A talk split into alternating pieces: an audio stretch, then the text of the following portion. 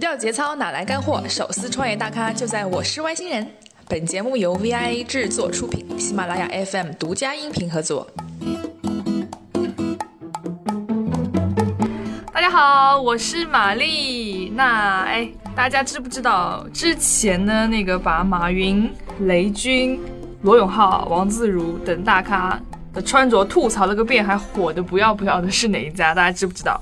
嗯，不知道，没，我自问自答。好，那我们今天呢，就欢迎我们最不屌丝的屌丝型格的 CEO，人称人称汪思聪的型男。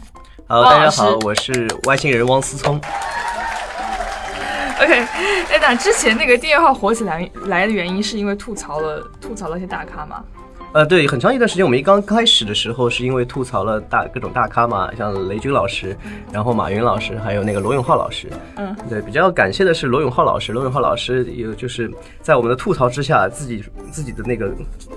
格调非常的高，对吧？然后呢，不以我们为耻，反以我们为荣，还转发了我们的内容，所以特别感谢罗永浩老师。你是怎么吐槽的？你说随就便举个例子吧，。我们你看罗永浩每次开发布会嘛，他都是穿那身就是那个藏青色的那个、对对对那个衬衫，然后呢，呃，你你往远了看了去，总觉得是说相声的，因为特别的大，看起来像长衫嘛。不是因为他长得像说相声吗？呃他长得当然也像了，因为罗永浩和郭德纲多少有点像嘛。然后呢，他又很壮，你知道吗？对然后呢，我们当时就问了罗永浩老师，每次都穿一件衬衫，这个衬衫到底是什么牌子的？啊，当时我们分析了这个问题，说罗永浩老师其实每次还是很专一的，嗯他每次只选一个牌子，就 Tommy Hilfiger 嘛，嗯然后他只选买那个那个牌子，呃以后呢，只买那个颜色，对，只买一个颜色，而且是成打成打的买。真的。惊人的是，它有长裤、长袖款和短袖款，但是是一个颜色的。对，然后呢，我们对比了这件衣服在模特身上的效果嗯和罗永浩身上的效果，发现罗永浩穿的居然比模特好看，这件事情真的假的很令人诧异。对，很不知道这个牌子为什么是拿这个罗永浩出来拍照的。然后老罗转发的时候也很有意思，我们我们标题不是罗永浩老师衬衫到底是哪里买的嘛？嗯，然后罗永浩老师很正经的回了一句是在秀水买的，秀水句号 发。对，当当时有好像有六百多万的那个其他人的那个阅读，还蛮高哇。塞，哇，那真是太火了！那大家大家就是阅读者是什么什么感想啊？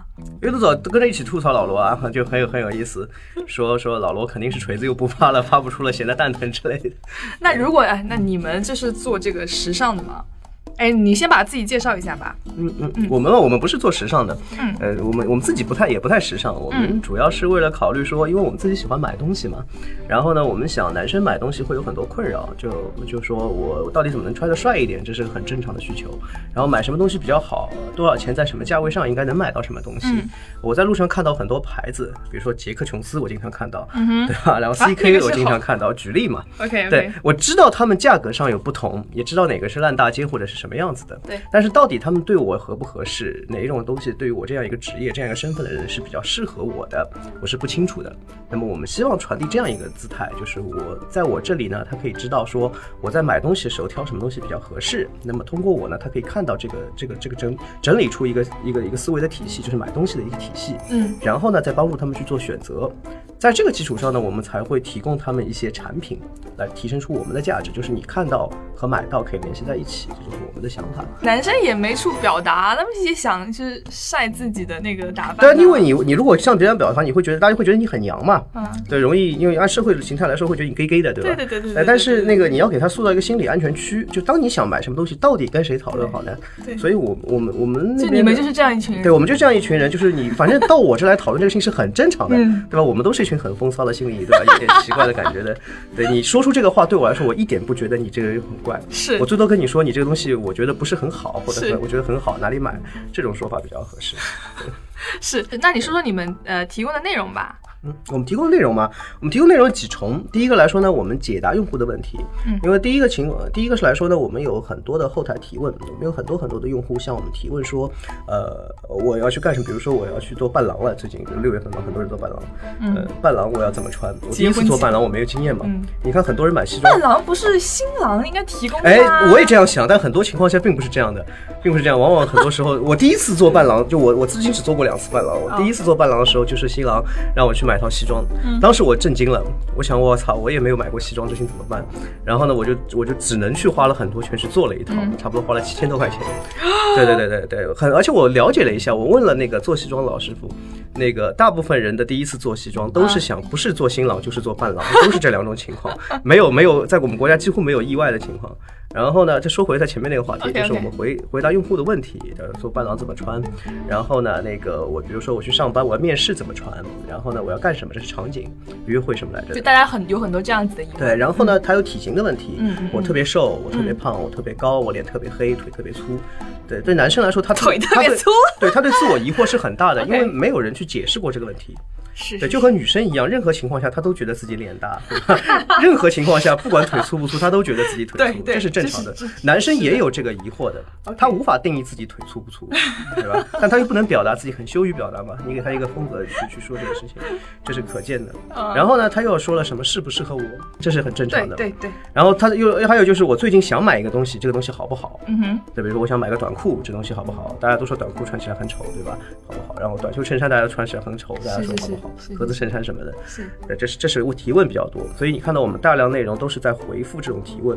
我们用了一个比较专业的，但是能够让大家听得懂的方法去去回答它，并且呢，大量的用了自己带入的我的体会是什么样子。如果我没有体会，我就去找用过的人和专家去体会，不行我就买一个回来跟你说清楚这个问题。这这是我们我们我们能所解决问题的第一个方法，嗯内容第一个方法，这个是我们大量产出内容是在于都是基于他们提问嘛，嗯第二个来说呢，我们把提问分了类，有一些提问呢，我们是单独拎出来去回答，觉得这东西很有意思。比如说，就是说前面说品牌这一类，有些牌子，比如说像速写，当时我们传播率很高嘛，说速写其实卖的也不便宜，那挺贵的。然后呢，相对很多人的收入来说很挺贵的，但是呢，呃，它为什么卖那么贵？大家很诧异，说你卖这么贵，你到底打打不打算让我买，对不对？这很奇怪的一个思路。然后呢，说它这个东西看起来很性冷淡，嗯对吧？到底什么人会买这种衣服呢？对吧？这所以你就很容易解释一些情况下，你就发现这个好处是在你不但解释了一个品牌，你还解释了一一个它的它的风格、它的理念是否和这个人对应的关系，在这个基础上谈的它的价位是否值得去买，然后呢，你就它就有了类比。我在这个风格里，在这个价位上，我还可以除了这个牌子以外选什么东西？那这个系列是不是适合我？它有了一个这样一个体系，这是我们在在我们在输出的一个观念。啊，这是很基于很很很系统的东西。然后我们内容还有一些呢，就是一些杂七杂八的东西。我们有时候会说，比如说，呃，我们想回答一些女生的提问，比如说，还有你们就是平台上还有女生我们有百分之二十五的女生大啊概。，她们有什么疑问呢？呃，女生很有意思，女生提问就在于说，比如说我想给男朋友去那个买东西的时候怎么办？啊，对，我我男朋友经常给我买一些不靠谱的东西的时候，怎么办是扔好还是不扔好？对吧？这是很很很很诧异的问题。我建议过一段时间扔。对，偷偷的人换下一个的时候再说，对吧？没错不告诉他，把把你送东西送给下一个，这种这种会比较合适一些。所以你们也很想抓住你们这些男性用户的另一半。对，因为他们也会向他们的男性的伴侣和朋友去传播，啊、我觉得这是很有价值，并且有很长期的价值。是是。那你们到现在为止接到女生最多的问题是？什么节快到了，给他买什么比较好？我的天哪，女生真的是 还有就是我身边比较有一个谁，他每天要穿一个格子衫，太丑了，我到底该怎么跟他说好呢？这个问题也会有。对对对对对，那很多这种问题。那汪老师，我就请教一下啊，就是比方说我们周围认识一个人哈，我就不想点名，然后一天到晚只穿一个款的衣服，一个颜色的衣服，我们怎么样提醒他？希望他这个问题取决于说你要你要能告诉他说，呃，他到底丑在哪里？嗯，就你只是说我看着你很丑，这显然没有道理，对不对？对不对？对呀、但是真实想法就是这样啊，怎么办对，比如说他他穿他每天穿一件橙色的一个外衣服，？OK，那告诉你告你跟他说你颜色很暗，你跟他你可以跟他说你这件衣服很好看，但是你颜色身上有点暗，然后你就觉得有种有种污糟糟的感觉，就会比较强烈的带入这种感觉。你可以对着镜子看一会儿，那你可以跟他说，如果建议他对，如果你如果你如果你换一件稍微稍微白一点的，就很素色一点的衣服的话呢啊，他就可以让自己看起来干净一点。就这这是这是可以逻辑的，你让他试两次看看，自己感觉啊，男生是会接受这样子的建议。那男生也要给他一个很强的代入，就是他比较不太难理解，就是你凭什么来教我？你凭什么来教我？他要么就手索性两手一摊不管了，反正都交给你，要么交给他老妈，要么交哎，给他老太太对对对，对这比较正常。但是你要去教他的话呢，他必须要有唤起他可以展示自我的意识。只有当他自己出这个需求的时候，你再去跟他解释会比较靠谱。对对对，你要等这一刻，你要等这一刻他感觉到不舒服的时候。哎，对于我们而言，我们也是在放大这一刻。我觉得可能男年轻男生对自己的外表需求的那个高一点吗？是你们的用户我？们的用户，所以所以我们首选二十三岁到三十岁的这这个年龄层的用户。嗯呃，首先呢，我们觉得这个年龄层，它在这个这个这个年龄段里面就，九所谓都大部分就九零后嘛，呃，至少是八五年以后的，呃对对对，，他们对于自我的意识是跟以前不一样的。就以前有很固化的观念，对吧？男生不要在意这种事情，对吧？要以事业为重之类的屁话。然后，对，然后呢，他们会比较注意，我要穿的帅一点，然后经常去健身什么的，把自己练得像神经病一样的这种这种这种情况要出现。然后呢，但是呢，呃，他们比较缺乏的是，他从小依然是没有审美教育和消费教育的，因为我们国家没有这种教育，家庭观念里也没有嘛，这是缺乏的。当他进入社会以后呢，他又不会去看时尚杂志，因为挺无聊的。嗯说实话是挺无聊的，呃所以他也不会去看这个东西，然后他也不会去比东西，甚至很多男生到了三十岁，依然东西是他老妈买的，嗯，这是很正常的。他甚至连连一个店都没有踏入过一步，那所以他的审美到底是如何形成的？他是没有这种哦形态的，只有他遇到了问题。在这个年龄段的男生呢，他会遇到很典型的问题，是他的社会身份在剧烈的变化，是对吧？社会身份在从学生剧烈地变化到对，到社会会人以后他不管是跟别人交往，还是他去进入一一个社会的一个职业场景，呃，都会有剧烈的变化。这时候对他的自我冲击是很强的。只有外观这个属性是唯一能向别人展示他是谁，让别人第一眼对他有强印象。因为在你身份，如果你不知道你是富二代另另当别论啊，但你身份并没有特别显著的时候，这是一个给别人标签化的一个属性，它是个名片走在路上的。对对，这是很重要的。然后他自我意识本来又很强，在这个年龄层上，他很容易结合出这个需求来，所以我们首选这个年龄层去想这个问题。嗯，对所以你们现在我要改造这个这个栏目还在吗？我要改造我们现在在在做，也在做，就是我们之前，呃，我们这个栏目有一些萌点，或者说有一些槽点有，好玩的例子来。让我想一想哦。我们头几期头几期其实做的还蛮好玩的，就是有一些小胖子怎么穿，其实他不胖嘛，他只是缺少运动，然后肚子有点大，而且他职业有点有点意思，他们他有一些是在工地上的包工头，小小小包工头，哦，对，也有一些是那个他他们是怎么关注到你们的啊？对他们其实收入并不低，嗯嗯，他们收入入其实实际的收入和支配收入的能力并不低，他们只是社交的场合比较少，对。但他们也有跟女生交往或者是跟男生交往等等的需求。跟对男生交往对对，这很现实的，不管是这，不管是你说是这个友谊性的交往，还是超友谊性的交往，都是很正常的。钟老师讲话很全面的。对，都是很正常的需求。这样的情况下呢，他是有意识说穿穿的好一点，但他并没有渠道，因为身边朋友你知道都是这个样子嘛，所以他很少有渠道去去进入这个场景，所以他他是很很容易去找到一些，很容易想到去找资料来想这个问题。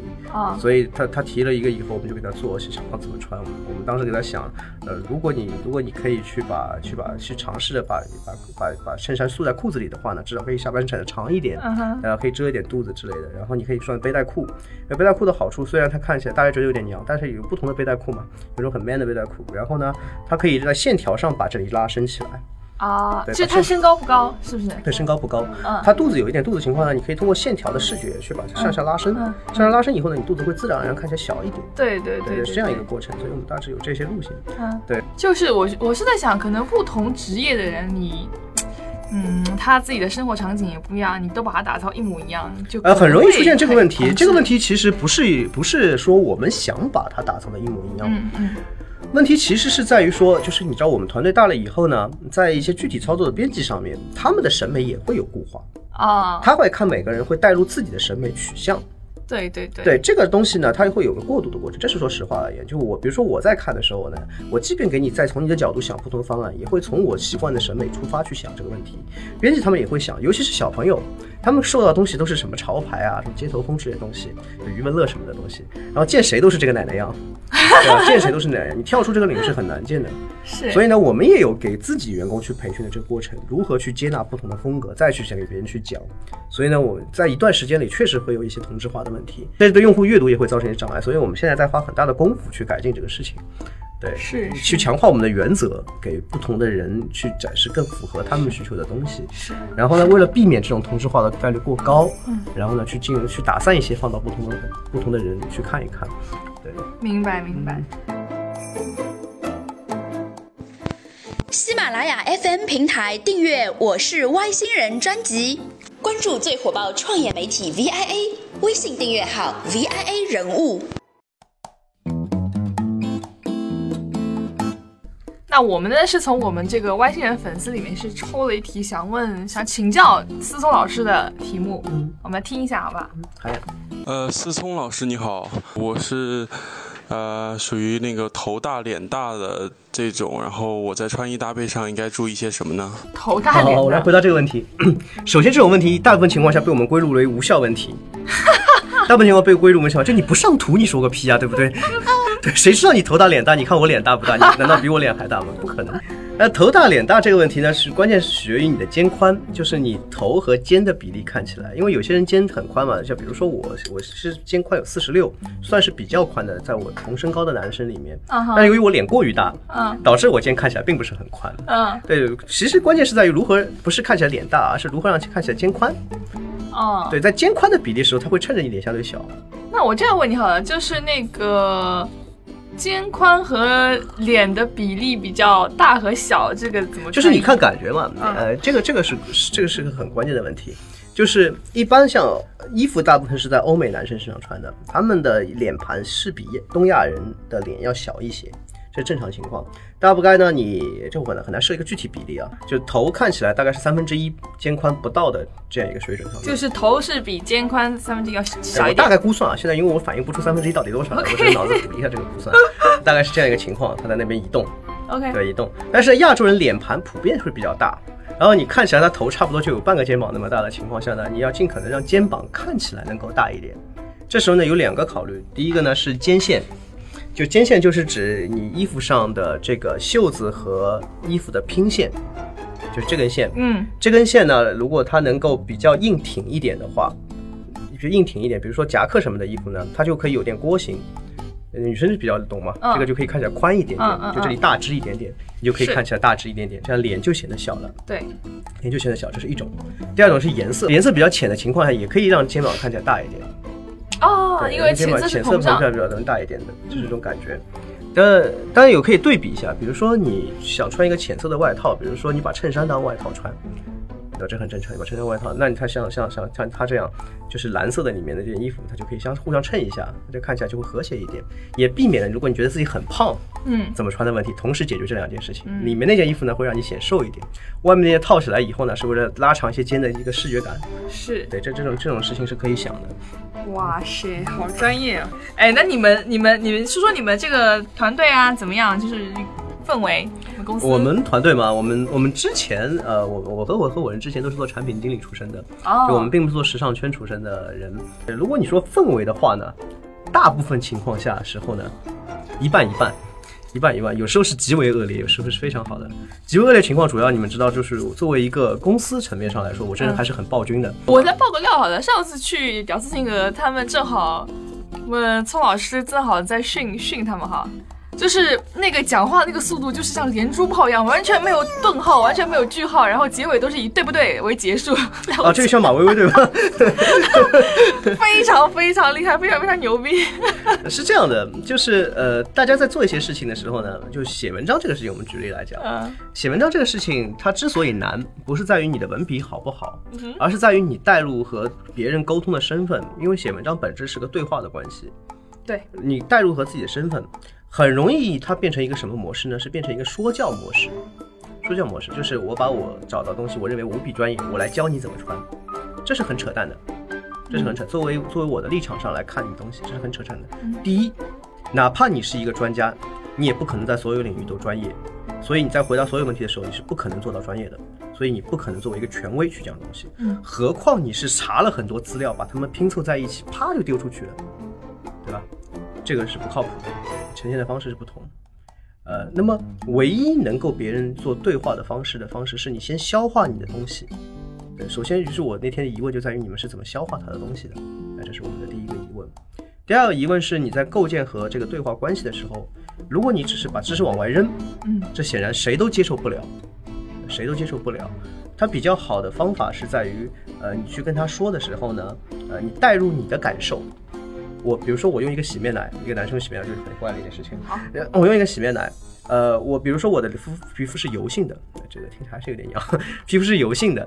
我在我那我你就可以很清楚的说到，呃，我出油的时候呢，它是怎么样情况下我比较容易出油？比如说我睡得很少，精神压力非常巨大的时候，它是比较容易出油、长痘什么的，对吧？那你就可以堂而皇之带出这个知识，其实你精神压力大的时候是最容易出油的，并不是跟你皮肤好有关系。大家就会有印象哦，我皮肤其实挺好的，关键是我睡得少。我睡得少，对，这是很正常的，嗯这是很正常的。就大家更容易接受这个，，对这是很正常的。你以身示范才是让别人能理解的这个过程然后你去想，于是我在选用了某一个种洗面奶。嗯对，哎，这里我没有广告费，有广告费我就不带你们去看的。对，就以身试法，说说我买了某个品牌的产品，嗯，然后觉得觉得它好在哪里呢？你看它的哪哪些地方好的，你说的很具体，拿东西来指范。那么以此类推，大家还可以看到哪些产品？你讲这个道理就有根有据，对，哪怕你是广告，至少你说的有根据。对吧？对我一点不排斥我们做广告，对，特别跟我们用户说，我是一点不排斥我们做广告。那他们会排斥吗？他们会说你这个是个广告。我认为问题是在于说你把自己表达的像是一个别人不可接受的广告才是你的问题，对吧？如果别人读这个广告读得很开心，那我们就觉得这是个很应该的。他无非是说他没有没有得到他想要的信息嘛，否则广告这些也不存在，对不对？是，嗯，那你们现在平台上，你刚刚说你们是直接直接卖卖服装，对。那些服装都是怎么挑选的？呃，我们是选的大部分是国内原创品牌，它有潮牌也有不潮的品牌。就我们卖东西，我们首选国内品牌呢，我们的思路是这样的。为什么？嗯，哎，我们的思路是这样的，嗯，首先你看到很多的做所谓电商的，大部分情况下呢，它是采用说我把国外的大牌接进来，因为大家都喜欢买大牌嘛，这很正常。我把大牌接进来，我去选款，选出我认为好的东西，然后呢，挑选出同样价格段是相对来说比较便宜的，于是大家在类比的时候发现你便宜，你第一个优势。第二个是呢，由于是海淘，如果你发货能比别人做得快、做得稳定的话，那你就第二个优势。呃，这是很常见的一种模型，呃，这对很多男男生，因为男生对于品牌，很多男生还是有有忠实度的，它是有吸引力的。但是呢，对于品牌有认知的男生，相对我认为还是比较少的，是非常非常少的。这是真正的精英消费用户，是非常少的。我忠于某些品牌，一直买他们东西，因为这些东西显然很贵，我不到一个消费力，而且习惯于这个消费力是不现实的。嗯，对，这是不现实的，这是第一个问题。第二个问题呢，其实你还不赚不怎么赚钱，因为你的运营成本非常的高。第一，代购它本身不是一个高毛利的事情，第就所谓它哪怕大代海淘嘛，你本质而言还是代购，对吧？第二个是在于说，如果你要构建更好的物流服务体系，你的运营成本无比之高，无比之高，但你的所以毛利就很低，呃，这是这是第二个问题。第三个问题呢，呃，你像他们去教育用户的时候，你依然是服务的这些已知这些品牌的用户，已知这些品牌的用户，他们所想的东西无非是比价和比服务，它并不能打开说我有粘性的在你服务上去选。如果另一个品牌跟你充充分竞争的话，你们竞争惨烈是很高的，很高。但这个用户群呢是很小的，这个我们我们认为不划算。如何去让更多的用户接受品牌，这是一个模型，这是我们做内容的本质的意义，让更多的用户打开。于是，更多的用户打开了以后，你就变成一个品牌了，他们信赖你，他们会比较容易跟你建立信赖的关系。然后呢，他们会比较追随。假如说你还有价值观传播的话，他们会比较追随于你的价值观。在一个精神属性价值观和一个相对于他比较信赖的场景下，我们认为呢，你就可以变成一个品牌，它依然也是个品牌，呃，它可能是一个渠道的品牌。这时候呢，我觉得说更好的方向，我们选择国内的品牌做合作，是觉得国内它有机会，因为最好的供应链和生产体系都在国内。呃，国内其实现在在逐渐提升的是设计和打版的能力。那么我们有机会把国内的这些东西呢，向用户做推推出。那么，那么这个当中呢，对我们的好处是我们有比较高的毛利。嗯，国内的品牌他们自己有比较高的毛利，对，这是现实的一个情况。用户呢，在同样质量商品上有机会选到更加就质量或者是类型的商品里，有机会选到更加便宜的东西，这是可以向大量用用户去覆盖的。而且呢，你通过内容的传播呢，给这些商品打了足够的标签，给用户去筛选，这是有意义的，有意义的这件事情。然后呢，你又可以把用户的反馈、用户的想法及时的反馈给这些品牌，让他们去是否要改进和更新。那么对他们来说是有很长期的价值，你可以把这个服务和产品覆盖做得很深。品牌虽然要表达自己，他想表达什么，本质而言，他还是要做生意的。就是你是希望说你能涵盖更多用户，然后再表达自己，这是一个品牌最终的一个形象。所以说，这是我们的价值，我们可以覆盖出这个价值出来。那是这于对于我们来说更长尾了，这个事情比较遥远，但是是我们希望去做的。明白。对，然后对于品牌很多事情而言呢，没有一个潮牌是想把自己做成潮牌的。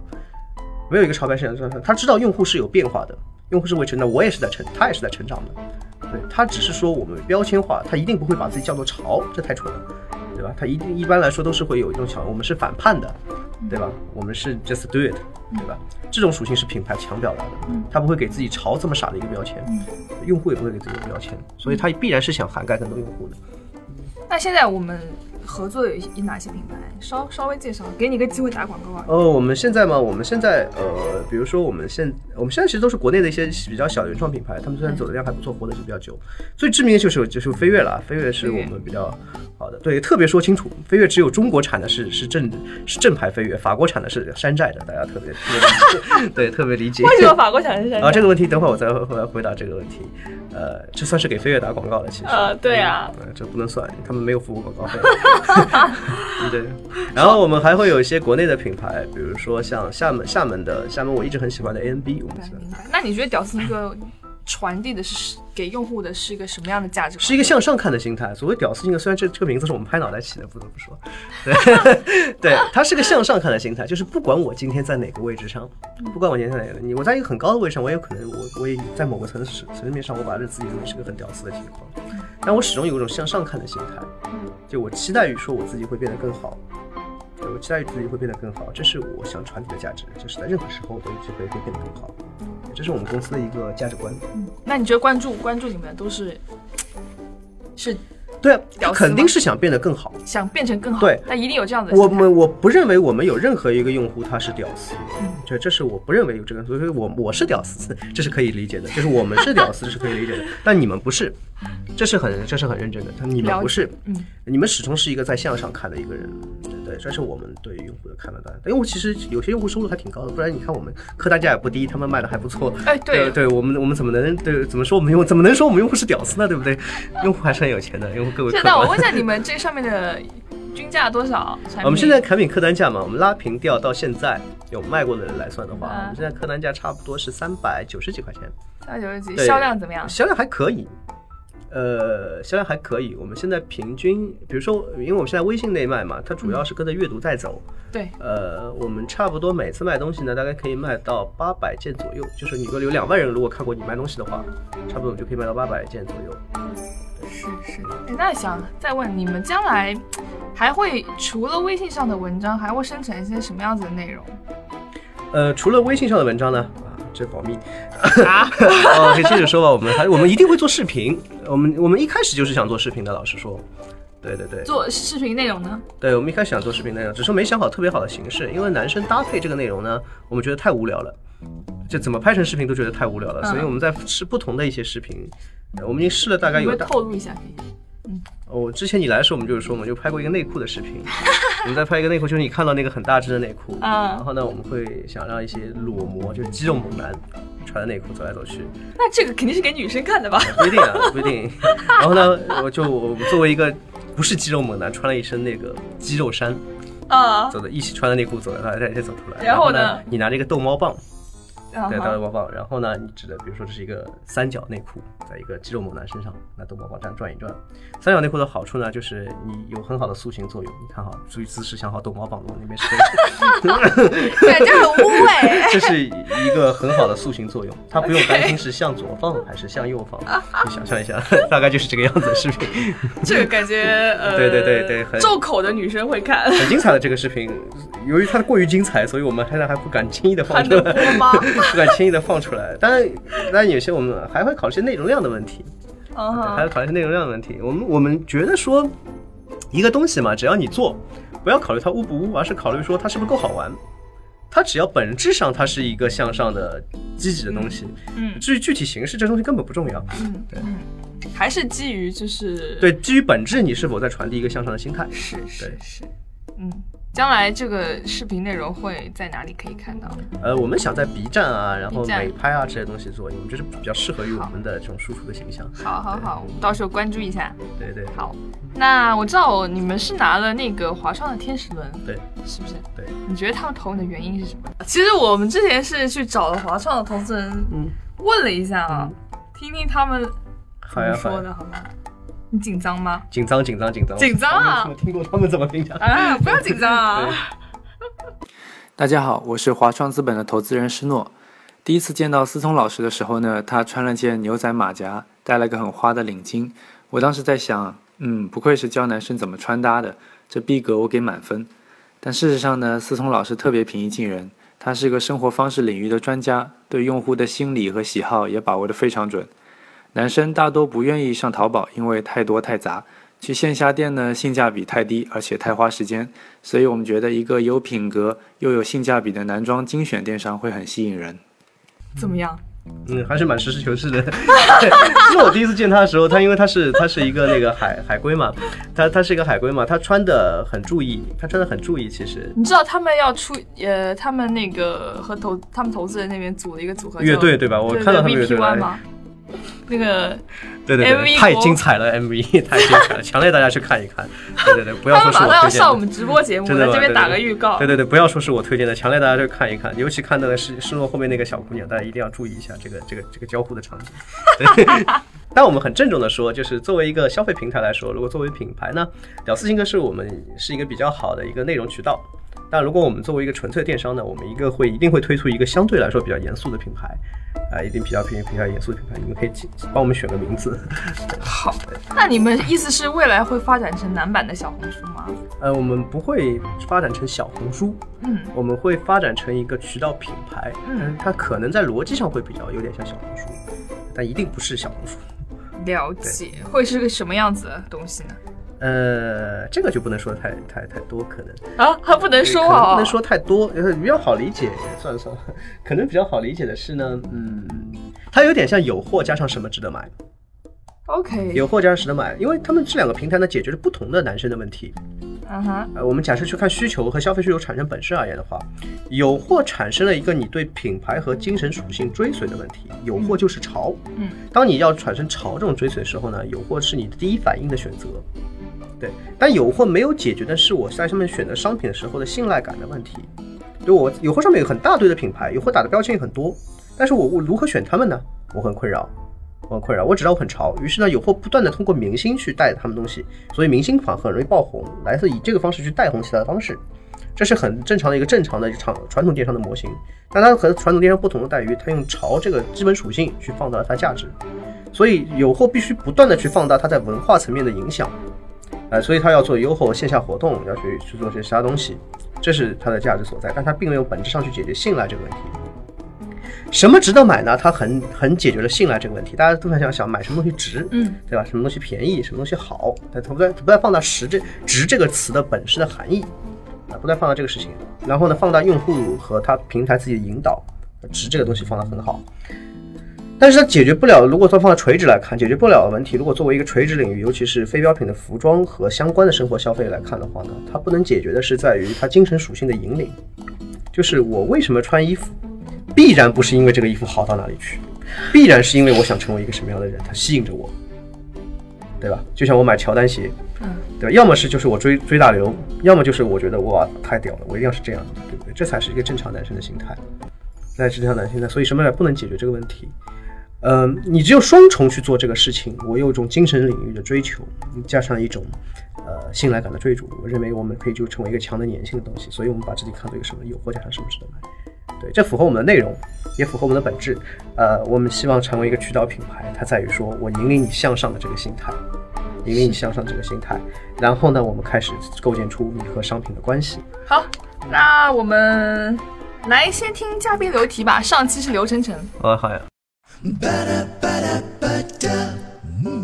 上期晨晨的播放量还挺高的，你觉得有压力吗？倒没有，因为他比我们大很多嘛，播放量哪里有？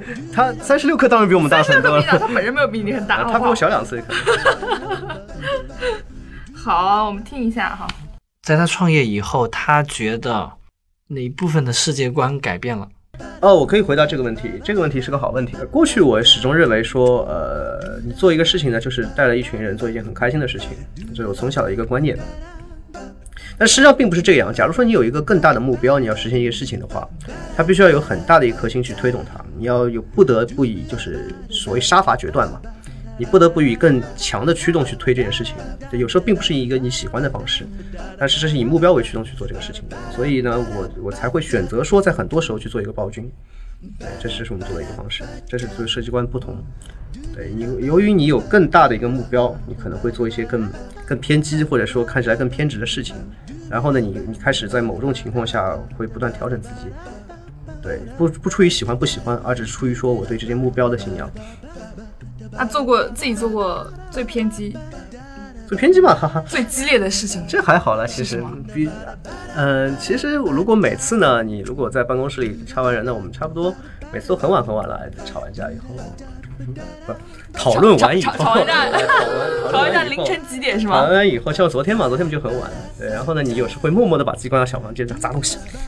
天哪！砸完以后，砸完以后，为了能出来说话的时候比较顺畅，你先你先砸完一些东西，比如说昨天晚上我就莫名其妙砸了两个杯子，对，因为你无从发泄嘛。我现在一直想在办公室装一个那个拳击沙袋，因为我以前有练拳击嘛。你们办公室杯子很多，呃，对对，我以前练拳击嘛，这样我就可以发泄一下。你你你必必须要在一个时刻内把情绪发泄掉，你才能找机会去跟员工稍微正常一点说话，否则你始终会带着带着某种很很急躁的情绪。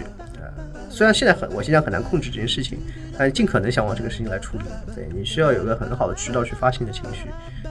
对对对对，看不出啊，嗯宋老师看上去很平易近人的。对对对，那再留一题给给下期嘉宾吧。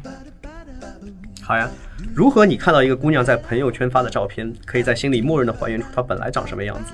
对，好，我们大咖微点评的环节，让桑老师来传授一下技能或者经验吧，给我们内容生产者怎么抓住用户的心。我感觉你非常会抓你你你你们自己。其实还好，其实如果相比其他一些，那当然，如果大家如果在投资时候说竞品的话，我们内容肯定没有像杜少斐之类的做得好，杜少斐老师之类的做得好。呃，第一呢，我不是，我虽然也是读新闻出身的，但我不是做广院做做传播出出出身的。呃，比较好的方式呢，首先构在构建这个对话的方式上，呃对话方式非常重要的，就建立这个场景你和他的关系。呃，如果你只是在跟他传输知识，任何情况下都是都是不舒服的。都是我们举个例子说，举个例子说，比如说我是一个英文老师，好，呃，然后你是学生，好，我每天告诉你一定要给我记住他妈五十个单词，那好累哦。对，你就崩溃了。嗯，我如果跟你说我们如何偷懒的记五十个单词，哎大家都眼睛一亮哎。有兴趣。对，所以取决于你这个语境是怎么样讨巧的，你必须要知道说他最希望的那个语境。你的目的当然是让他记五十个单词了，需求都是一样的，但是你的表达是很重要的。你的表达在于说他很舒服的想听你的话，这是这是很重要的，这个是做内容生产的本质。是，你内容生产必须要提供有价值的内容，对，对，有价值内容。鸡汤当然也是有价值的内容，必须提供有价值内容，然后包装成一个他可以有共鸣的说话方式。呃，如何偷懒是一个很有共鸣的说话方式。对，这是你，这是不光取决于你对专业的把握，你还得取决于你对你的用户的理解，你对你想的那些人的理解。那最后再问一题吧，思东老师那个财务自由的怎么画？财务自由根本没想过哦，我说过这个这个事情。我昨天那个昨天他们在行不是有那个那个那个芬达嘛？对，在行干嘛不做可乐芬达一个？对，那个呃呃，我们有想过，他说那个，假如说你跟王思聪一样有有钱的话怎么办？我当时很认真的回答了这个问题，我也可以转给大家。首先呢，我一定会到美国去买两个拍 A 片的公司，或者到日本买两个拍 A 片公司，全部拍成 VR。全部拍成 VR，就三百六十度，你知道知道，就是你走进这个场景以后可以跟着转的那种，然后在北美发行。然后呢，你们如果有需要的话呢，我可以发行一些给你们。对，这就是我的梦想。好的，谢谢老师，谢谢思聪老师。掉掉得了节操捡得了干货这里是我是外星人拜拜拜拜。